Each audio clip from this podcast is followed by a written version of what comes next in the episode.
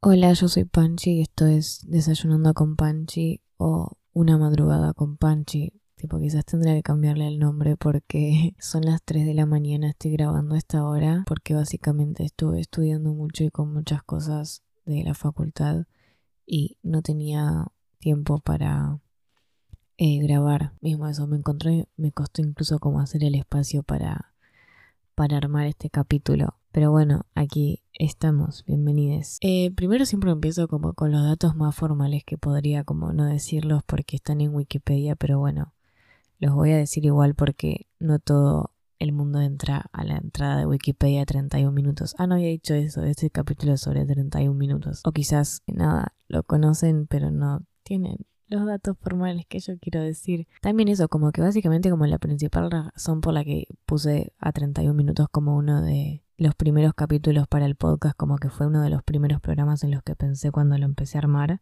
es porque me pasaba eso, como que un montón de amigues míos no lo conocen y me parece tipo que se están perdiendo algo muy grande. Como que quizás acá en Argentina no tuvo como tanta masividad como sí en Chile, obviamente porque es de Chile, pero ponele como que en México, por lo que yo veo, como de a dónde van a las giras principalmente y esas cosas, van mucho a México, como que le fue muy, muy bien en México. Así que nada, 31 minutos es un programa chileno, así que además de las cosas lindas de Chile, que podrían ser el pop chileno, eh, también podríamos poner los programas con títeres, no sé. Bueno, 31 minutos se estrenó en el 2003, eh, tiene cuatro temporadas, como creo que son como entre 15 y 20 capítulos por temporada, si no me equivoco, no lo noté eso, perdón, eh, pero era algo así, y duran cada capítulo media hora. Y tiene una película que realmente, o sea, o sea, si no ven quizás el resto está ok, pero la película es genial, a mí me pareció fantástica. Mismo, eh, yo no la había visto nunca, no me acuerdo de qué año es, pero salió hace bastantes años Se me trabó la lengua, en fin.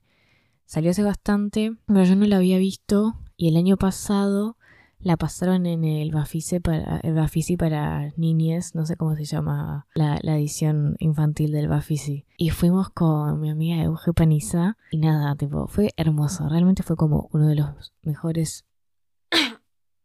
Perdón. Como uno de los mejores días del año pasado. Tipo, fuimos, había re poca gente y antes como de pasar la peli hicieron como la presentación de la película, o sea, con los títeres, tipo, estaban Tulio y Bodoque y Patana. Ay, no me acuerdo si estaba Patana. Creo que sí, sí, creo que sí. Pero me acuerdo como tipo, de la que la miré a Euge fue tipo, Euge, estamos viendo a Julio, a Tulio y, y a Bodoque en vivo. Digo, no podía más, estaba muy emocionada. Y después eh, pasaron la película y nos reímos muchísimo, tipo en la serie también pasa, pero posta como en la película nos reímos un montón. Tenía un par de chistes muy buenos. Y nada, o sea, como... Eh, me pareció como que era muy flashero cómo estaba como producida, no sé cómo explicarlo, como que cuando empecé a preparar esto, como que vi entrevistas y eso a los creadores y algo que me pareció como que es evidente, pero que quizás eh, cuando lo ves como que no estás pensando en eso, como en el hecho de que el género, no sé, títeres y demás, lo que implica es que los actores no se puedan ver, o sea, ellos contaban eso, o sea, nosotros estamos todo el tiempo obsesionados con que los actores de que hacen los títeres, tipo las voces y los personifican con sus manos y demás, no se pueden ver. Entonces ahí hay como algo como que está bien, es como, ok, sí, un títere, hay un actor abajo, ok, por hacer una película como está hecha esa película, teniendo en cuenta todo como esa dificultad que tiene hacer algo con títeres, es muy flashero, tipo, vean un par de escenas, yo publiqué una foto en donde, que creo que es como una de las primeras escenas de la peli, que es como la casa de Juanín, que es el bichito más lindo del mundo. Y está en su casa y es todo muy dulce y la película empieza y él está sentadito tipo en una silla, tipo moviendo las patitas. Nada, no sé, me da muchísima ternura esa escena. Como que me parecía interesante como pensar esa dificultad como de, del género quizás o de, esa forma de, interpretar y de hacer contenido que es como re, re diferente de, de pensar en otras lógicas de, de producción. En fin, 30 minutos además de tener títeres es un noticiero, como un noticiero hecho por títeres. Algo que también que me parecía como interesante eh, pensar sobre esto era como en una de las entrevistas algo que señalaba uno de los creadores, guionistas, directores, etcétera, era como que la decisión de que sea un noticiero no solo como en términos como de ironía o parodia a ese tipo de programa televisivo que todos conocemos, eh, que quizás es como la primero que a mí se me viene a la cabeza cuando pienso en 31 minutos, sino como también tomar esa decisión, en parte porque al tomar eso, una estructura como tan conocida incluso por un público infantil, digo, como es como uno de esos de los, de los programas como más típicos que ves en la tele y tiene como una estructura súper rígida y demás, como que eso también les permitía poder hablar de un montón de cosas, especialmente también por el hecho de agregarle títeres, ¿no? Como como esto, o sea, como de eh, usar este formato como súper generalizado, súper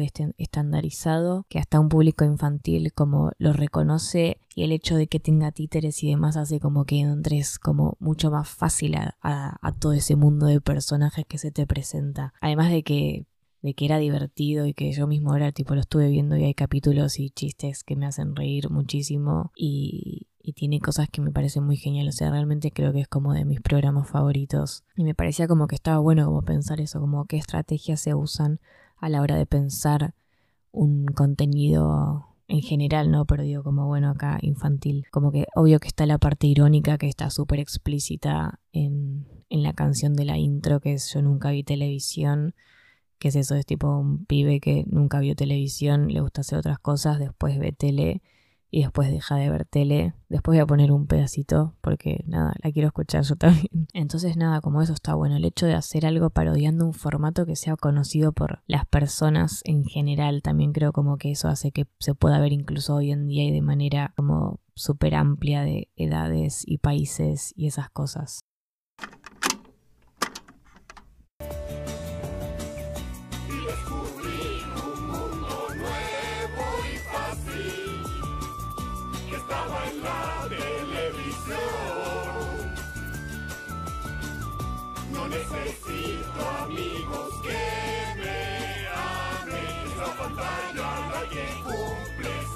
canción.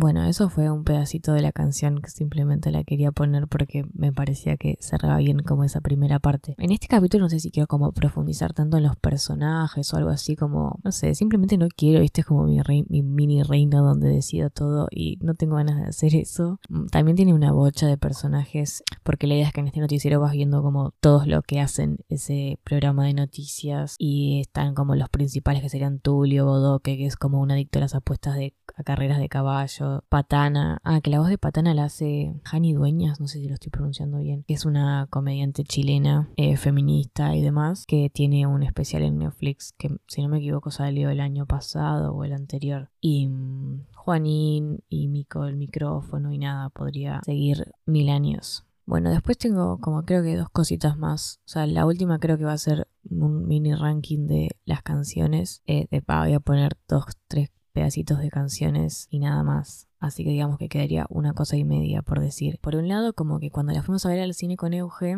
después de que pasaban la peli, había como un momento de preguntas a los creadores, que no me, acuerdo los nombres. Creo que es Álvaro y Pedro como los que estaban, pero tendría que chequearlo bien. Y alguien como de los que estábamos en la sala le preguntó, no me acuerdo bien porque esto fue hace como un año, Ay, esperen que está mi gata golpeándome la puerta, ahí vengo. Listo, ya está. La magia de la edición. No sé dónde me había quedado, porque estuve como 10 minutos tratando de solucionar los problemas con las mascotas.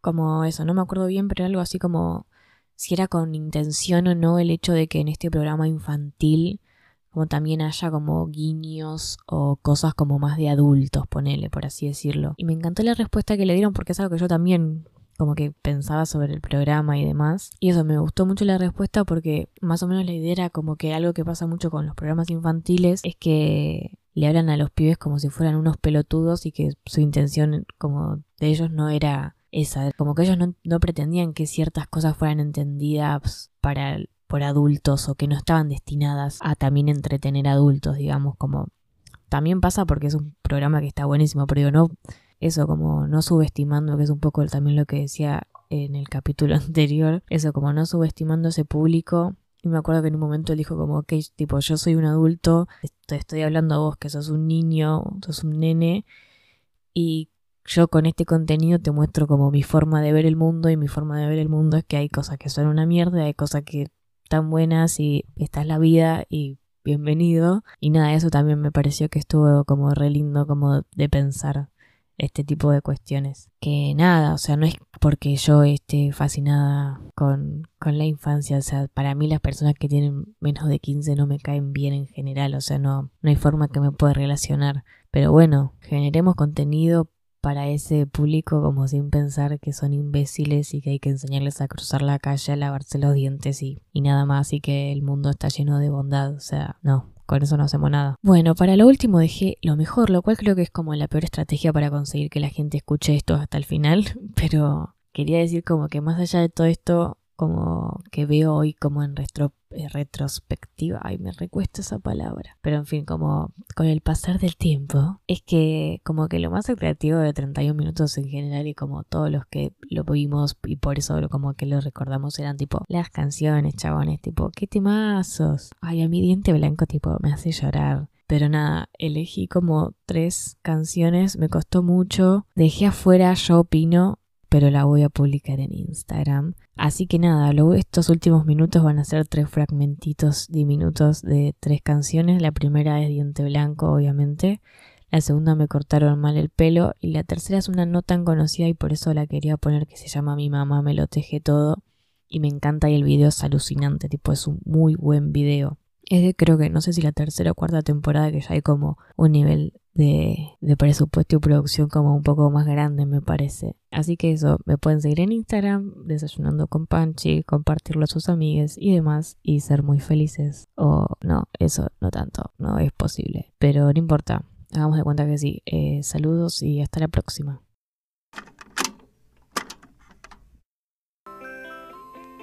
Siempre fuiste el más blanco, el que nunca No tuviste ni una sola carie. Y ahora, sin previo aviso, te soltaste. Ya no masticas nada como antes.